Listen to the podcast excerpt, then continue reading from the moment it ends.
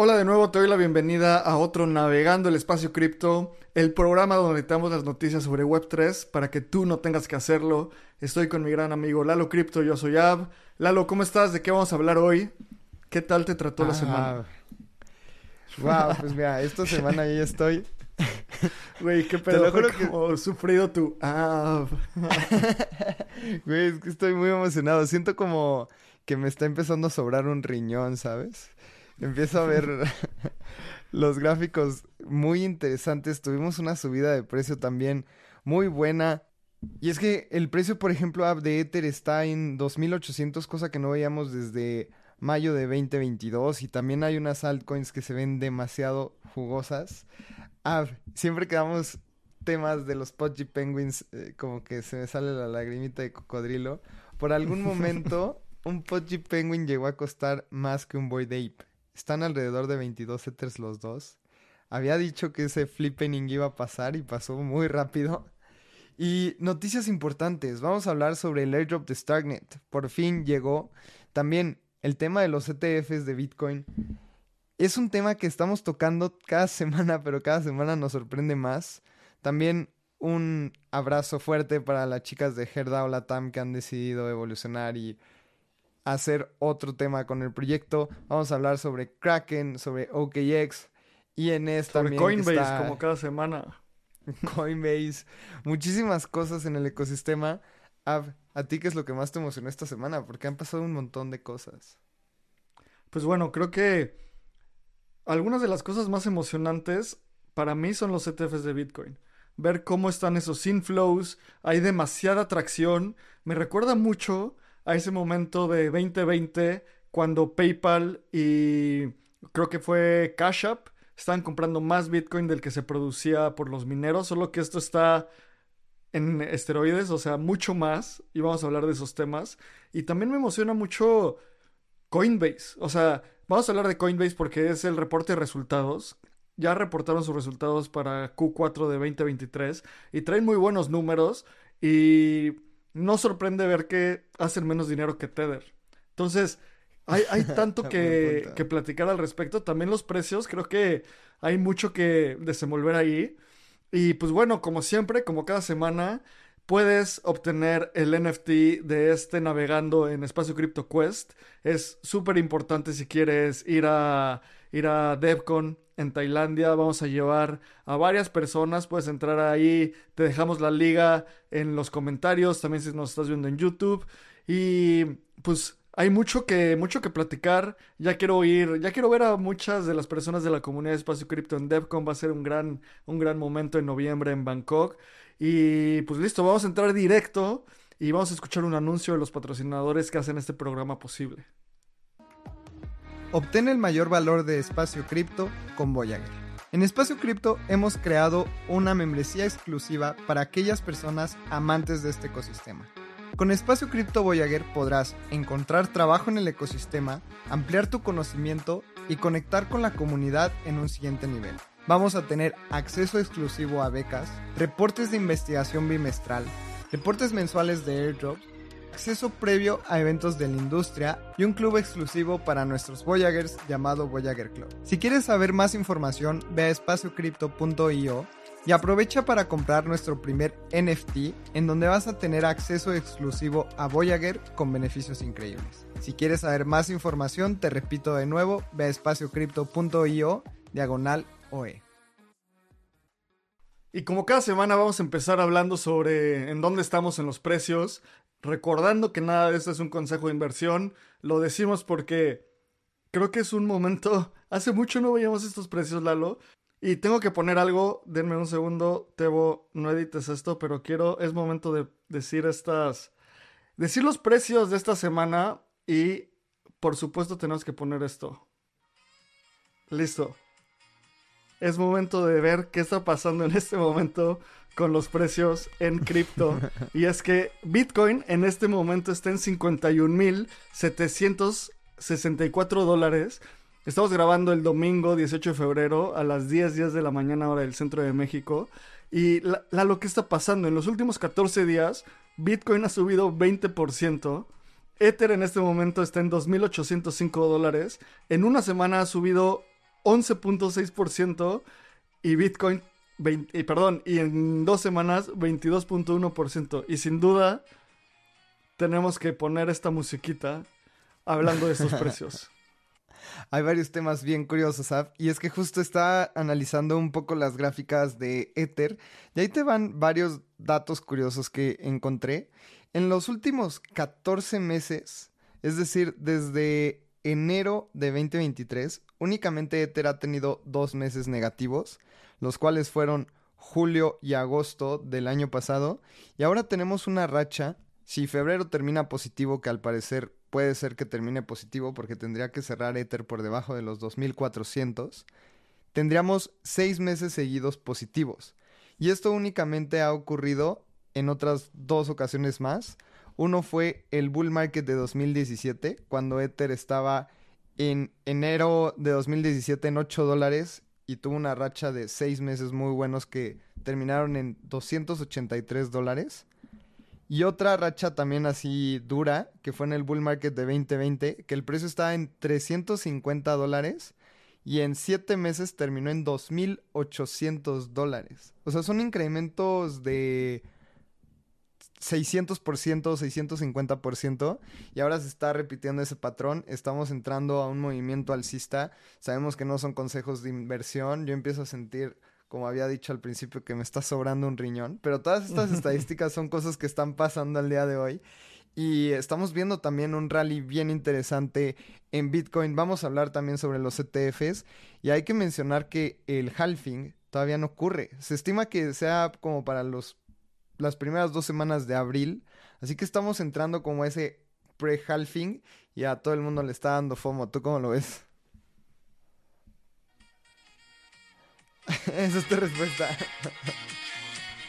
Eso es lo que tengo que decir. O sea, me da mucha risa esta musiquita y siempre que la busco es un Gandalf infinito en YouTube. Ahí. Nada más así, diciendo que sí. Y pues bueno, como saben, yo no, no veo mucho los precios, pero fuera de la broma y de la música y del meme, creo que es importante entender en dónde estamos parados y por qué está pasando esto. ¿Sabes? los movimientos de precio, mientras más grande se hace un activo, es más difícil que existan movimientos tan grandes. O sea, nos contaste lo que pasó Ether de 6 dólares a 200 dólares. Eso es 30x. Más de, sí, como 30x. O sea, es una cosa impresionante. Y luego pasó de 200 a 2000 dólares, que es, son 10x. Yo creo que no veremos un movimiento de precio tan brusco. Eso querría decir, o sea, siguiendo un patrón similar, eh, querría decir que Ether tiene que pasar a más o menos 20 mil dólares, cosa que lo veo muy difícil. Pero analicemos de dónde viene, o sea, alejándonos de el Gandalf sonriendo y todos esos memes. ¿Qué está pasando en Bitcoin y por qué estamos viendo esos, esos, esos incrementos de precios tan grandes?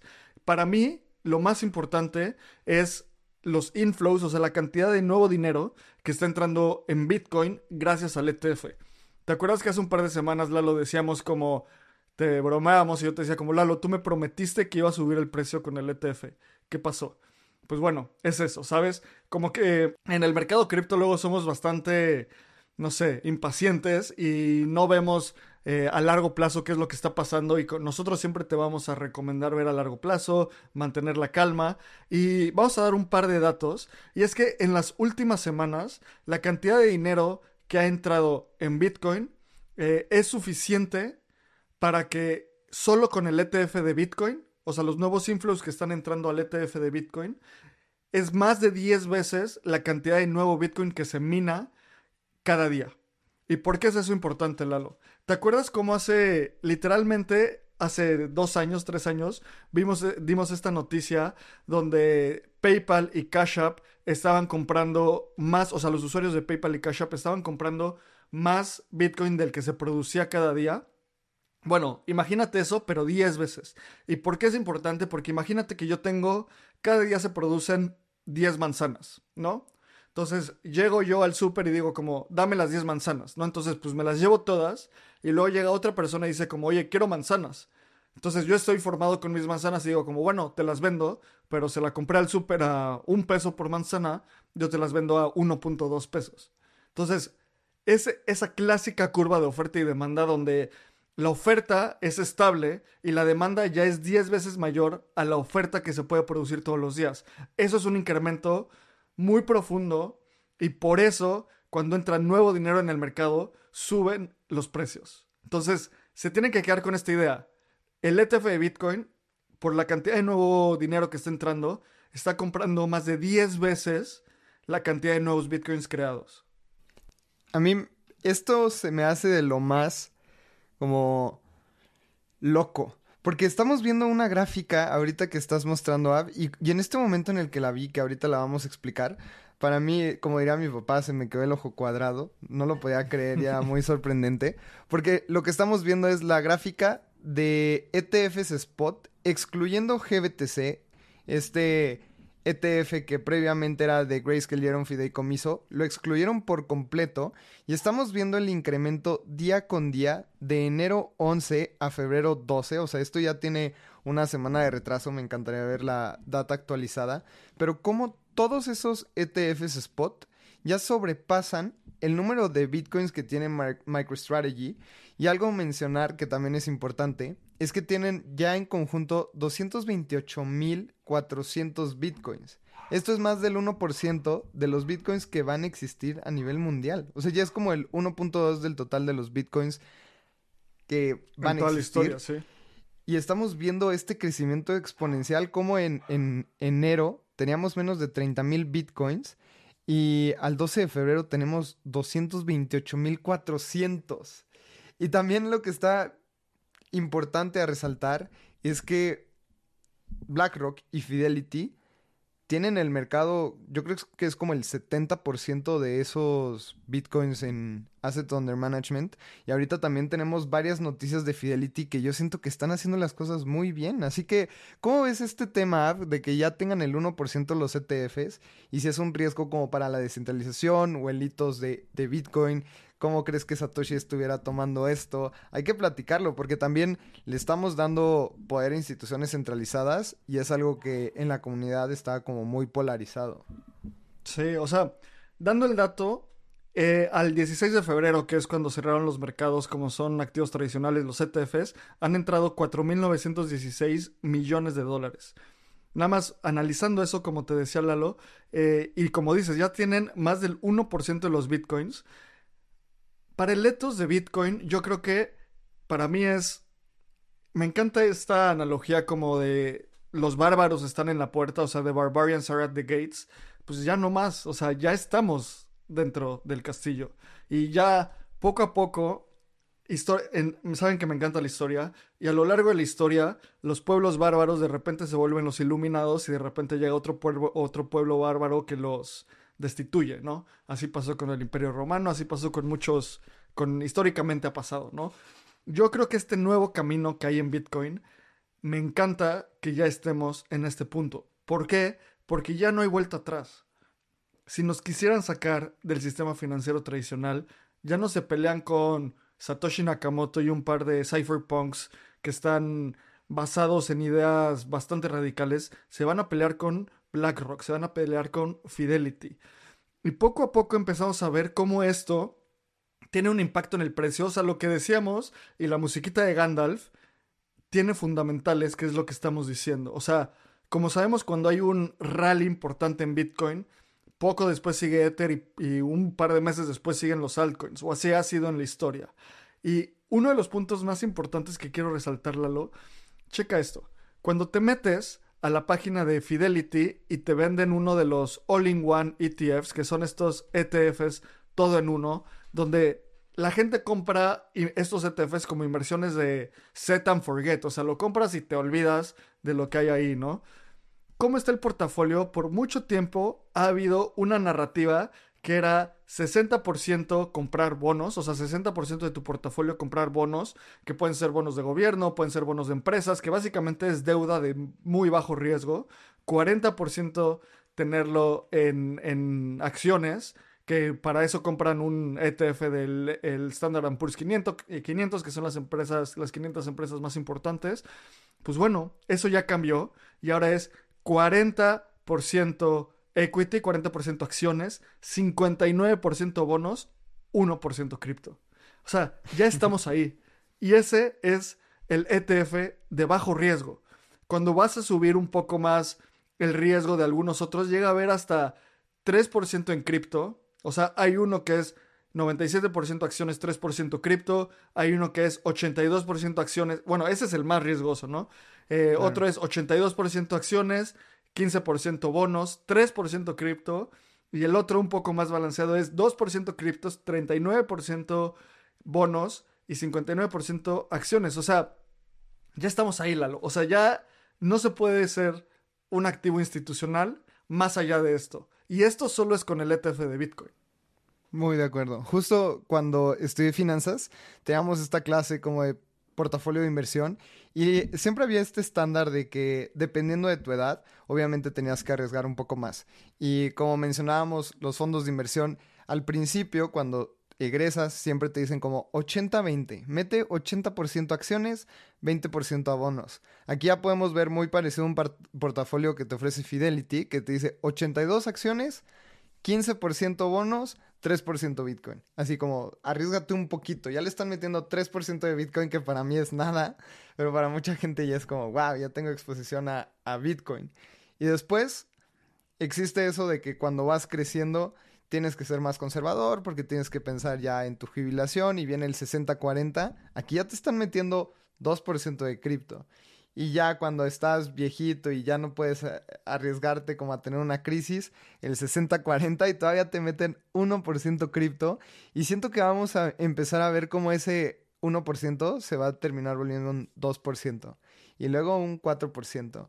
Y ya va a estar dentro de la canasta básica de inversiones a largo plazo tener este balance entre bonos, cripto y acciones porque son asset classes que están para quedarse. Yo, yo no creo que vayan a desaparecer las acciones, no creo que vayan a, desaparecer los bonos, más bien está apareciendo un nuevo asset class que es cripto y ya está en todos los fondos de inversión como Fidelity y BlackRock. Ya me encantaría verlo así de que, no sé, en el fondo de ahorro de Banorte para todos los trabajadores, ya van a empezarle a meter un poquito de Bitcoin. Y eso es lo que va a pasar, eso, eso lo vamos a ver con cripto. Si Fidelity y BlackRock están siendo de los primeros en poner esas tendencias, luego ya los otros fondos de inversión van a tener que meterlo porque si no se quedan rezagados y terminan siendo el blockbuster o el Kodak. Claro. ¿Sabes qué? Y también, para mí lo más relevante de esto es 1% de cripto, 2% de cripto, 3% de cripto, para nosotros puede sonar muy poco, pero cuando lo ves a escala global, son miles de millones de dólares, o sea, son trillones de dólares literalmente. El 2% de los activos de inversión es demasiado dinero. ¿Y por qué eso es importante de nuevo? Porque cada vez hay más impacto en cuánta demanda hay por este activo. Se viene el halving, o sea, como que se puede ser la tormenta perfecta para, para Bitcoin. Y Lalo, ¿cómo o sea, ¿cómo empalmamos esta narrativa con Ether? ¿No? Porque esto es muy de Bitcoin. El ETF es importante porque le da acceso al mercado tradicional financiero, a tener, a tener acceso a, a Bitcoin, a cripto específicamente con Bitcoin. Pues el siguiente paso es tener el ETF de Ether. Y esta semana Franklin, Franklin Templeton, que es uno de estos gigantes de la industria financiera, aplicó a otro ETF spot de Ether. ¿Y por qué esto es importante? Porque uno de nuestros, no sé, de nuestras páginas favoritas, el tracker de ETFs de Blockworks ya está activo para el ETF de Ethereum, para el ETF de Ether. Y como pueden ver ahorita, si están viendo la pantalla, ya hay algunos activos, pero esos son ETFs de futuros. Recuerden que cuando tú compras un ETF de futuro, no tienes que comprar el activo per se, lo que estás comprando es un contrato de inversión. Lo que pasa es que ahora ya están muchísimos activos, muchísimos ETFs spot esperando a ser, pues, no sé, a ser, eh, ¿cómo se dice? Aprobados. Aprobados. Ya está el de 21, el de ARK Invest, el de Vanek, Grayscale, BlackRock. Entonces es cuestión de tiempo. Entonces, como siempre, la verdad, a mí me... A ver, Bitcoin nos encanta, Ether nos encanta, entendemos cómo funciona cada una de las redes hasta cierto punto. Y Bitcoin es como, yo me lo imagino como el Aquiles de, de cripto. O sea, es como el guerrero líder súper fuerte, el que está enfrente como liderando al ejército. Y poco detrás viene Ether, que Ether es como el super ejército, ¿sabes? O sea, es toda la gente que está construyendo sobre contratos inteligentes y Bitcoin lidera el camino, Ether sigue muy cerca después y también está toda esta narrativa de que un ETF llega a maduración, o sea, el mercado lo considera maduro alrededor de seis meses después de que fue aprobado. O sea, hay muchos fondos que todavía no le entran a los ETFs de Bitcoin porque dicen como, bueno, esperemos a que tenga volumen. Entonces, no sé, todo esto suena como muy emocionante para crecer, ¿no? De acuerdo, y también si hablamos sobre la, la tormenta perfecta, hay que mencionar que el vencimiento de aprobación para estos ETFs de Ether son para finales de mayo. O sea, ARK y Vanek son los que primero aplicaron. Y si se aprueban esos ETFs, así como pasó con Bitcoin, tienen que nivelar la balanza para todos y se aprueban de golpe todos los ETFs aprobados. A mí se me hace muy especulativo el hecho de que falte tan poco para esa aprobación y Ether haya subido 8% esta semana. Yo creo que me encantan estas historias como conspirativas, pero yo siento que hay alguna noticia por ahí. Y también, si estábamos hablando del otro lado de Bitcoin, que tenemos el halving en abril, pues a finales de marzo tenemos los blobs en Ethereum. Y esto, como hemos dicho, van a ser hasta 100 veces más baratas las transacciones en las capas 2, cosa que van a disparar distintos casos de uso que no hemos todavía visto materializados. Hay algunas ideas y probablemente ya no tengas que pagar gas porque van a haber empresas que patrocinen tu gas. Y hemos visto varios casos de uso que podemos llegar a imaginar, pero también es como darle otra arma a Ethereum. Es como si estamos en esta narrativa de Gandalf, cuando Gandalf el gris se convierte en Gandalf el blanco. O sea, ya estamos viendo un mago mucho más poderoso y estamos viendo nuevas maneras de utilizar estos activos. Así que también para mí esto se me hace la tormenta perfecta para ver más adopción en Ether. Se me hace la tormenta perfecta para ver más personas entrando a invertir en, en, el ecosistema de Ethereum en general, en invertir en las capas 2. Los fondos de inversión también se están viendo un poco más agresivos en temas de cripto de nuevo. Y esto, pues, pinta bien, pinta bien. Y si todavía lo convergemos con que se espera que corten las tasas de interés en Estados Unidos, pues también va a ser como más gasolina al cohete y pues, ay, ya empecé a sentir aquí como me sobra un riñón. es que, o sea, la musiquita es el momento y, y, no solo es por el, no solo es por el, el meme y no solo es por que suban los precios, es como decías, o sea, entra Bitcoin el gris y sale Bitcoin el blanco en el sentido de que es un activo más robusto. Y esto que, vemos en pantalla, Lalo, no, no, lo debo de, no lo debemos de minimizar. Que Franklin, perdón, que Fidelity rompa esta, esta narrativa histórica de 60% bonos, 40% acciones, lleva décadas, literalmente décadas. Ahora ya es 60%, 59% eh, bonos, o dependiendo como lo que decía Lalo de la edad, pero ya está cripto con 1%, 2%, 3% y poco a poco va a crecer eso, ¿sabes? ¿Por qué? Porque los, las inversiones también tienen un grado generacional bien importante. Yo hoy tal vez sí me interesa tener un poco de bonos porque las tasas de interés están altísimas, pero apenas bajen las tasas de interés, mucha gente va a ser como, bueno, pues ¿a dónde muevo mi lana? Bueno, ¿qué tal si cripto, además de ser el 3%, me puede dar un rendimiento con mi stakeando ETH? Bueno, hasta suena aún más interesante, ¿sabes? Entonces, siento que algo que me encanta de lo que hacemos en cripto es que sí, ponemos a Gandalf riéndose y al meme y a la musiquita, pero también entendemos cómo funciona a profundidad este mercado y lo tenemos ya en estos fondos. Entonces, me encantó cómo conectamos todos los precios con esto que está pasando. Y vea, esta estadística que hemos estado como back and forth ahorita, que tuvimos que cortar porque las matemáticas no están tan fáciles, es que si posicionamos el 1% de todos los activos sobre manejo de Fidelity, que tiene 4.8 trillion dólares, o sea, tiene más en activos sobre manejo que la capitalización total del ecosistema cripto. Si posicionamos solamente el 1%, son como 448 mil millones de dólares. Y eso todavía súmale lo que BlackRock pueda traer, Franklin Templeton, todos los demás fondos de inversión y todas estas empresas bancarias. O sea, no podemos todavía ni estimar cómo es que vaya a ser un futuro con todos estos gigantes posicionando el 1, 2, 3% de todos sus activos sobre manejo en cripto.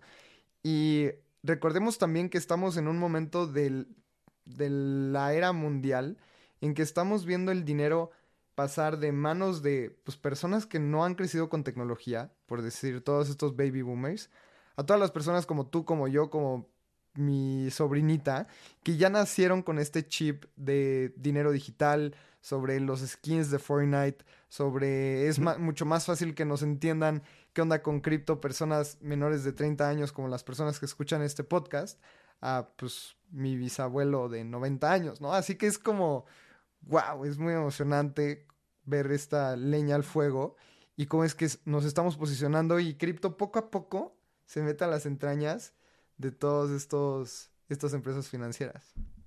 Es que, a ver, mientras haya esta evolución global, creo que continúa creciendo la demanda por lo, que decías, por estos activos.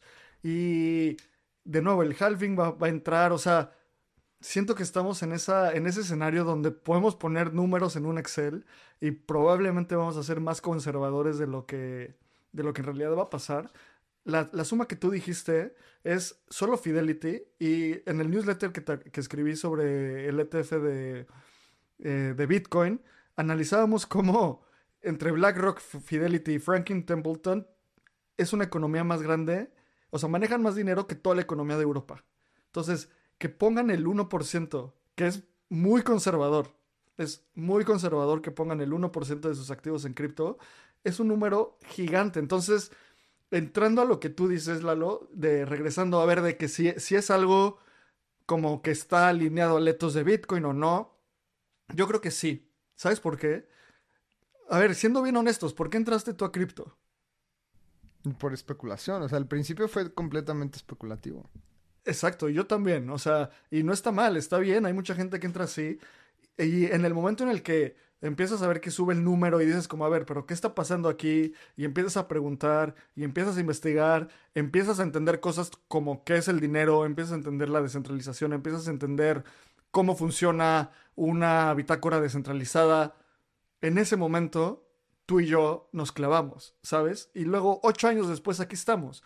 Hoy va a haber personas que están entrando por esto porque van a decir, oye, ¿cómo que Fidelity Bitcoin? ¿Qué es eso? Poco a poco, poco a poco. Es como incrementar la superficie de contacto de esta idea. Entonces, es como esta idea de, o sea, ya está esta imagen, esta idea en la cabeza de personas en BlackRock, personas en Fidelity, y uno de mis modelos mentales de por qué Bitcoin y cripto va a ganar, por eso mismo, ya hay una persona en BlackRock que es que entiende esta tecnología y esta tecnología y estas ideas se expanden como un incendio, ¿sabes? O sea, Simplemente toman control de las cosas que entiendes, que cuestionas, que empujas. Y ya tenemos gente ahí en todos los niveles, en organizaciones súper importantes. Entonces, por eso yo creo que es bueno a nivel fundamental. Es mejor cuando tú que nos escuchas mantienes tu cripto en tus propias llaves, porque así mantenemos un poder de descentralización y los derechos de propiedad sobre nuestros activos. Estoy de acuerdo y, y esta misma analogía sobre el tema de crecimiento y pasar el dinero de generación a generación, yo me siento como en ese, en ese momento de las .com, cuando las, o sea, no sé, las personas le explicaban a los abuelos de que, oye, vas a poder entrar a tu banco en internet. es como, no, o sea, ¿cómo de que no voy a hablar con alguien? ¿Cómo no voy a ir al banco, sentarme y hablar sobre mis cuentas? Y eso pasó, pero lo que ahorita estamos viendo es que la web 2, bueno, la web 2.0 era esta interacción con el Internet y la ventaja de web 3 es que tú posees y eres parte de y tienes esa, ese ownership de la web 3. Y es como ser dueño de una partecita del protocolo de HTTPS, ¿no? O sea, tal vez nosotros no vamos a poder ser dueños nunca de ese protocolo, pero podemos ser dueños de una parte del protocolo de Ethereum. Y después vienen los tokens, en donde vas a interactuar, interactuar con las dApps y Uniswap y las DAOs, etc. Pero lo que estamos viendo aquí es cómo estamos teniendo ownership en la tecnología del futuro y para mí eso es lo que más me emociona, tener skin in the game, estar parte, ser parte de las DAOs, tomar las decisiones, eh, participar en Optimism y poder ser parte de la gobernanza del mismo protocolo. Y eso para mí, o sea, sí entré como por especulación, pero ya mi, mi, mi razón de estar en el ecosistema cripto es ser parte de este movimiento. Y eso yo creo que muy pocas veces lo hemos podido ver en, en el paso de la historia. Claro, o sea, las ideas se expanden y hay ideas que tienen movimientos muy profundos. Cuando esa idea le, le atas un activo económico, nunca hemos visto algo así en la historia de la humanidad. O sea, tampoco es como que había un token de capitalismo y tú podías tener un poco de stake por tus ideas capitalistas, ¿sabes? No hay un token de Dios y puedes tener stake en, en ideas de Dios, ¿sabes? Esto es muy diferente porque hay, o sea, esto alinea a niveles muy fundamentales incentivos económicos e incentivos ideales, que eso está súper poderoso, o sea, y yo porque estoy en cripto, porque este tipo de ideas simplemente me dan más curiosidad de explorarlas. El día que deje de tener curiosidad en cripto, pues ese día voy a empezar a explorar otras cosas, otros de mis muchos intereses, desde, no sé, los bonsáis hasta la música, ¿sabes? Entonces, como que tenemos, o sea, tenemos que ser conscientes de que sí, está cool que sube el precio.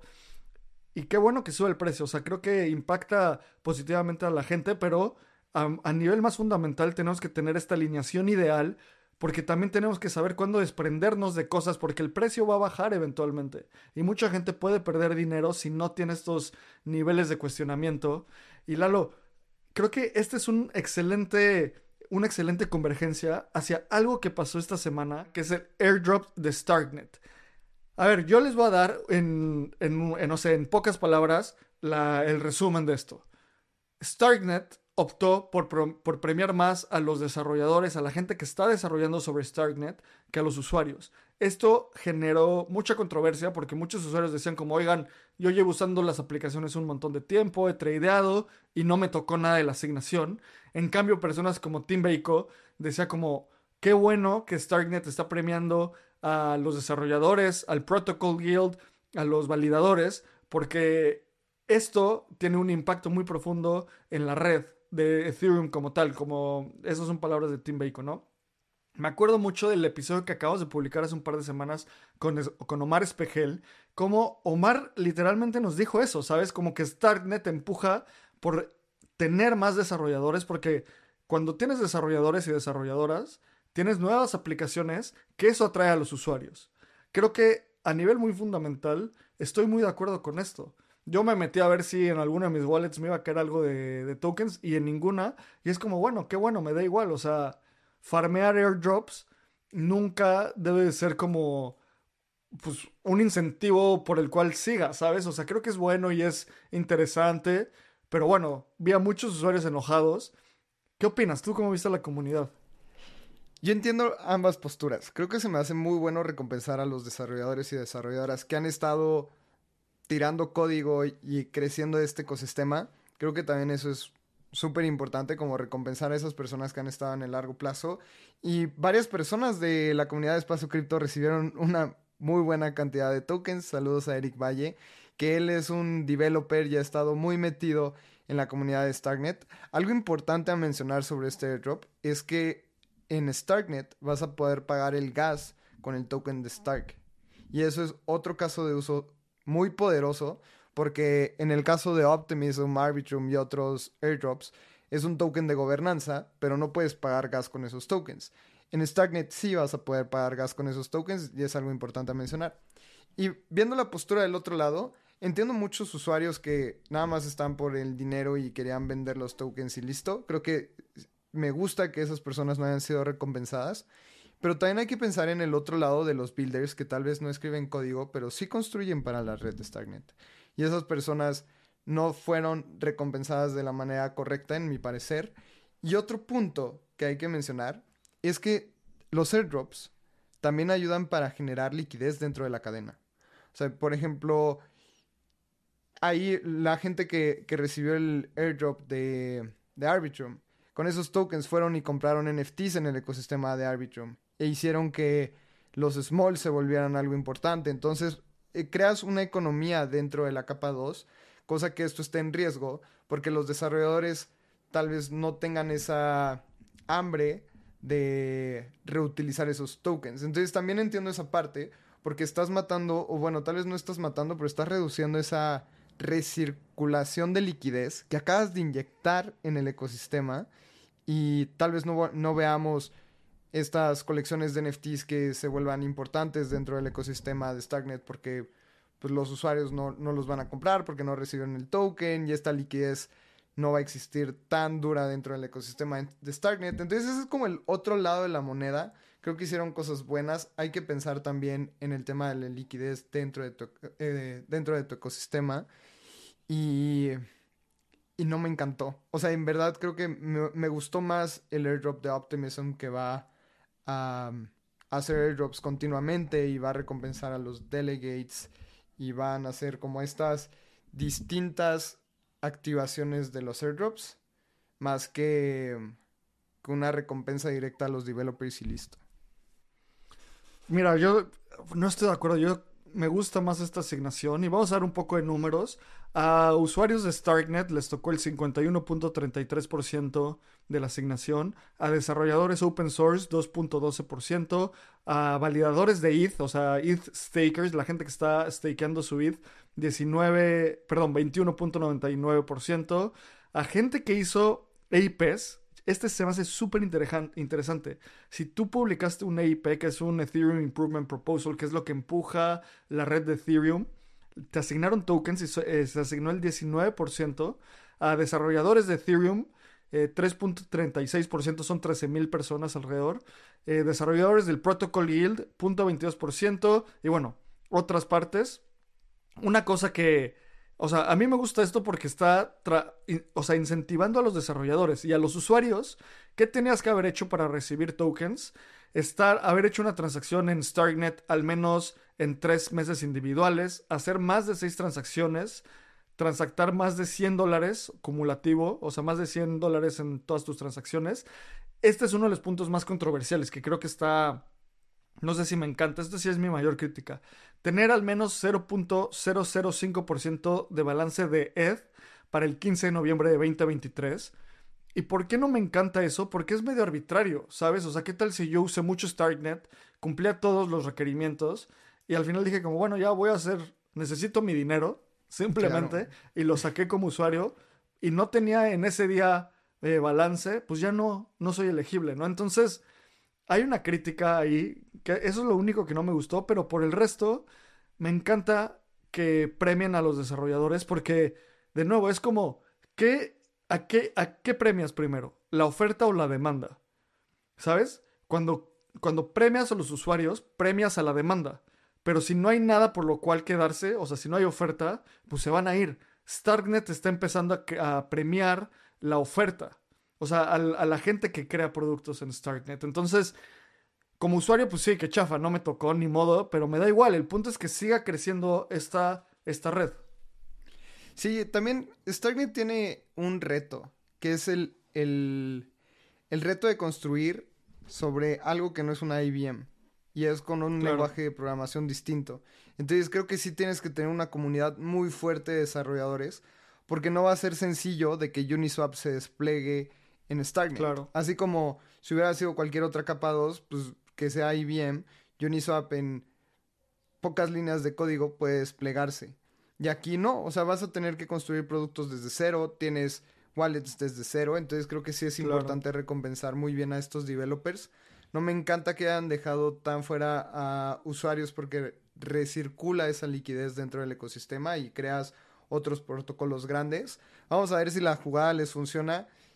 Y también algo que, lo, algo que no me gustó y lo último que, que me gustaría resaltar es que el snapshot, o sea, ese momento en donde toman una captura de cómo están todas las wallets, etcétera, pasó en noviembre de 2023. O sea, ya fue un. hace un muy buen rato. Y no le dieron tiempo a otros usuarios y otros builders, etcétera, de construir. Entonces, ese snapshot tampoco me encantó sabemos que en los últimos meses han, pasado cosas muy interesantes dentro del ecosistema cripto y eso es algo que, pues sí, se tardaron en lanzar el token o, se, o, eh, hicieron el snapshot muy temprano, cosa que ah, también no me encanta. pero veamos cómo resulta. Creo que es otra manera de hacer airdrops que está bueno. Veamos, veamos si, si, si resulta la jugada. Sí, vamos a ver. Vamos a ver. Igual estos siguen siendo experimentos. Y vamos a pasar rápido por un par de noticias.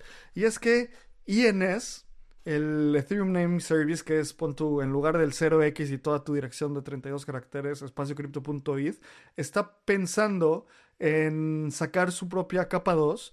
Seguro van a utilizar algo, algo como el OP Stack o el Chain Development Kit de Polygon. Y creo que esta teoría de que va a haber millones de capas 2, o bueno, no, tal vez no millones, pero cientos o miles, se puede materializar y creo que se me hace... Es bastante interesante ver cómo se van a estar conectando todas estas capas 2. Y lo que quieren hacer es la capa de identidad dentro de Ethereum.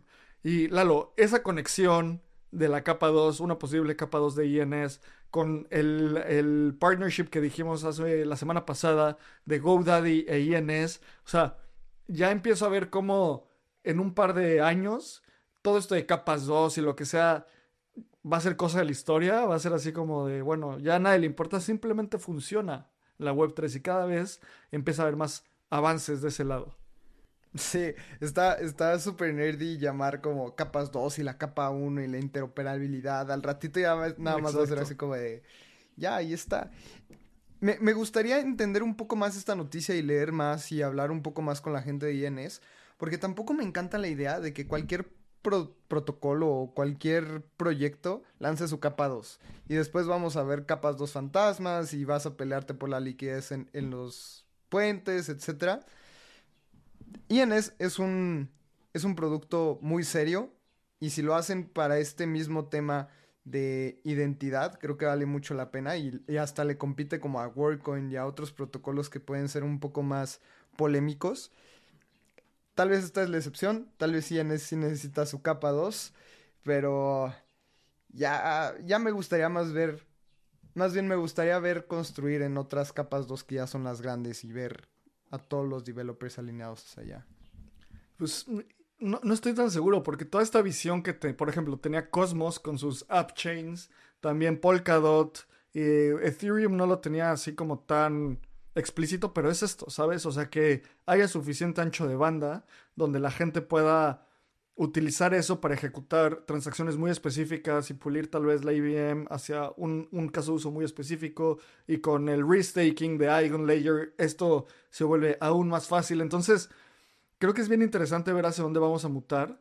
Y lo que tú dices, ¿te acuerdas? Una de mis predicciones hace tiempo fue que uno de los principales retos de tener tantas capas 2 es la fragmentación de liquidez. Eso creo que va a ser muy interesante cómo lo resolvamos, cómo se va a resolver como en comunidad. Y Lalo, checa esto. Una de las noticias que a mí se me hizo más interesantes de esta semana es esta noticia que, que publicó Conduit, que a partir de hoy, bueno, lo que dice el tweet es que a partir de hoy, desplegar una capa 2 es tan fácil como una serie de, de, clics. ¿Y cómo funciona? Es que dicen como, a ver, vamos a elegir el framework a desarrollar. Vamos a utilizar el OP Stack, vamos a utilizar Arbitrum Orbit, vamos a utilizar el Chain Development Kit de Polygon. Luego vamos a elegir el Settlement Layer y luego el Data Availability Layer. O sea, vamos a elegir, no sé, tal vez algo como Celestia, vamos a elegir algo como cualquiera de los que están empezando a salir y va a ser tan simple hacer desplegar una capa 2 como un par de clics. Creo que esto es tan, o sea, es tan profundo que se puede hacer que justo vamos a empezar a ver qué tal en un futuro una capa 2 de otros exchanges además de, del de Coinbase. Creo que una decisión que a Coinbase le tomó meses porque era mucho trabajo de desarrollo, para muchos otros exchanges ya va a ser, no sé, tal vez semanas, porque va a ser tan fácil desplegarlo gracias a este tipo de soluciones como Conduit. ¿Cómo llamarías la capa 2 de espacio cripto? no des tanto alfa, todavía estamos pensando en eso. Sí, sí, sí, a mí me gusta. está muy cool esta, esta infraestructura en la que personas que tal vez no sean súper savvy en temas de código puedan desplegar sus capas 2. Hemos visto también en el paso de la historia, ya, ya hablo como viejito, pero ha, habían estas aplicaciones para lanzar tus tokens y podías lanzar tu RC20 y era como, wow, qué increíble. Después lo vimos con los NFTs, ¿no? O sea, era difícil lanzar tu NFT, después llegaron este tipo de herramientas, lanzar un NFT ya no necesitas saber nada de código, nada más conectas tu wallet, ahora lo vamos a ver con capas 2. Me gusta ver este avance y me gusta mucho una frase de Balaji que dice, el progreso es la abstracción de la complejidad. Y eso lo hemos visto al paso de la historia. Por ejemplo, la primera Macintosh con su teclado integrado era como, wow, o sea, tiene un teclado. Y ahorita tenemos teclados con Bluetooth. Tiene mouse. ¿Cuántas? Tiene mouse. Y, eso fue una innovación gigante, ¿sabes? El mouse. Sí. Y tenemos ahorita un teclado con Bluetooth que abstrae un montón de complejidad para el usuario, para también pasan un montón de temas de desarrollo y aquí lo estamos viendo. O sea, la abstracción de complejidad para lanzar una capa 2 con unos cuantos clics es progreso. Y eso vamos a ver en, la, en el mundo blockchain. Y es de lo que más me emociona. Ver progreso dentro de la industria en la que estamos innovando se me hace muy emocionante.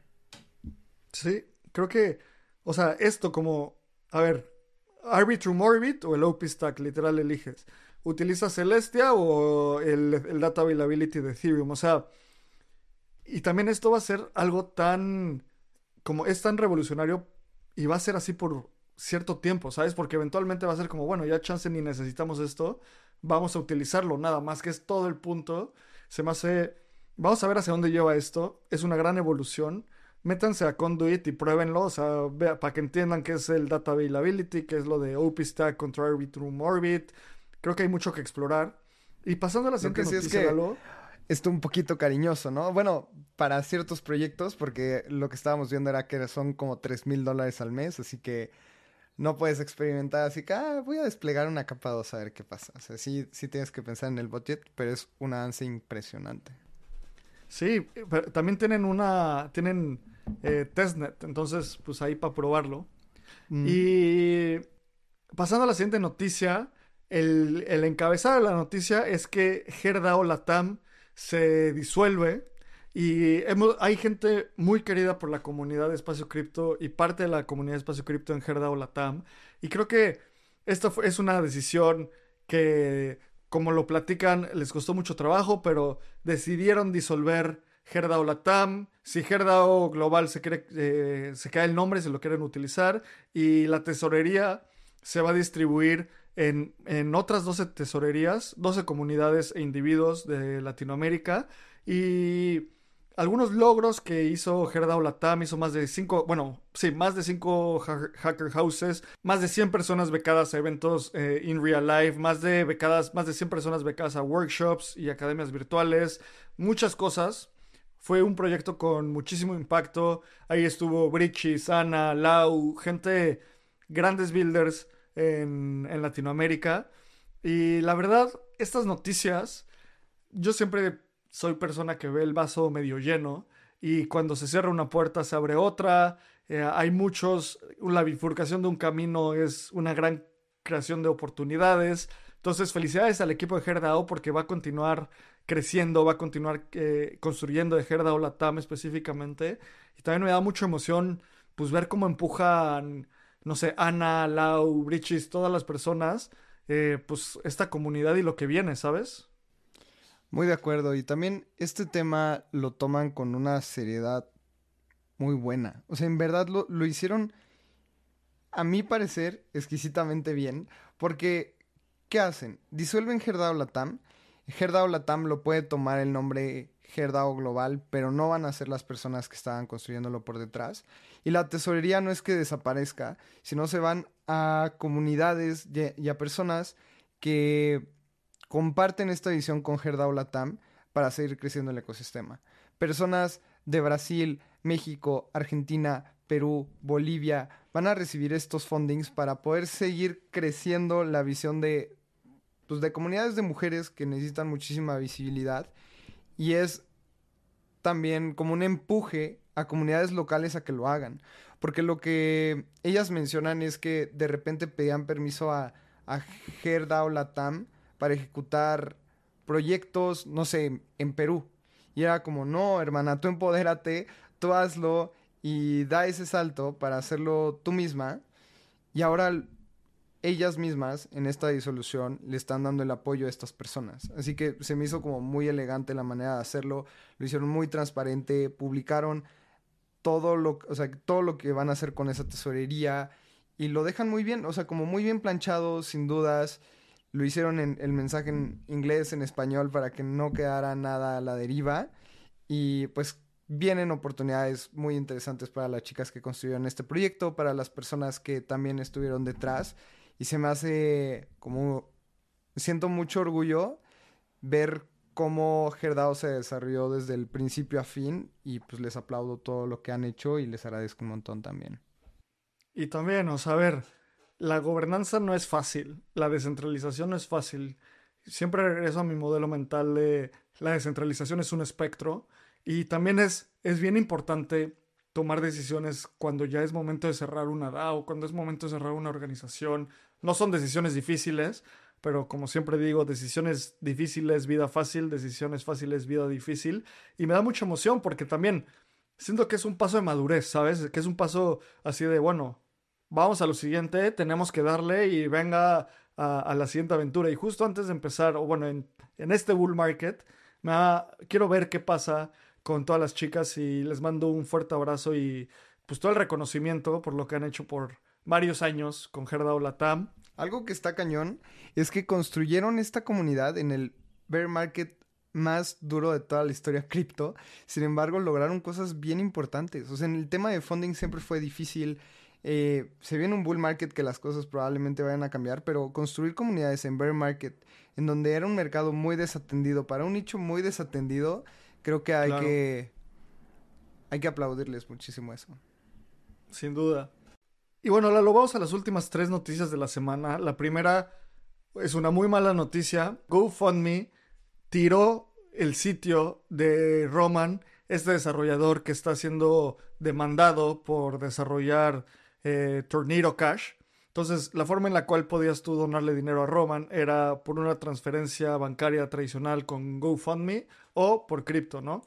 Pues ya tiraron esta, esta campaña en GoFundMe, en GoFundMe. Se me hace bien chafa, como es bien difícil cuando GoFundMe toma estas decisiones, o sea, creo que claramente tiene que ver con que pues literalmente esta persona está peleando con el Departamento de Defensa de los Estados Unidos y GoFundMe no se quiere meter en problemas con el Departamento de Defensa de los Estados Unidos.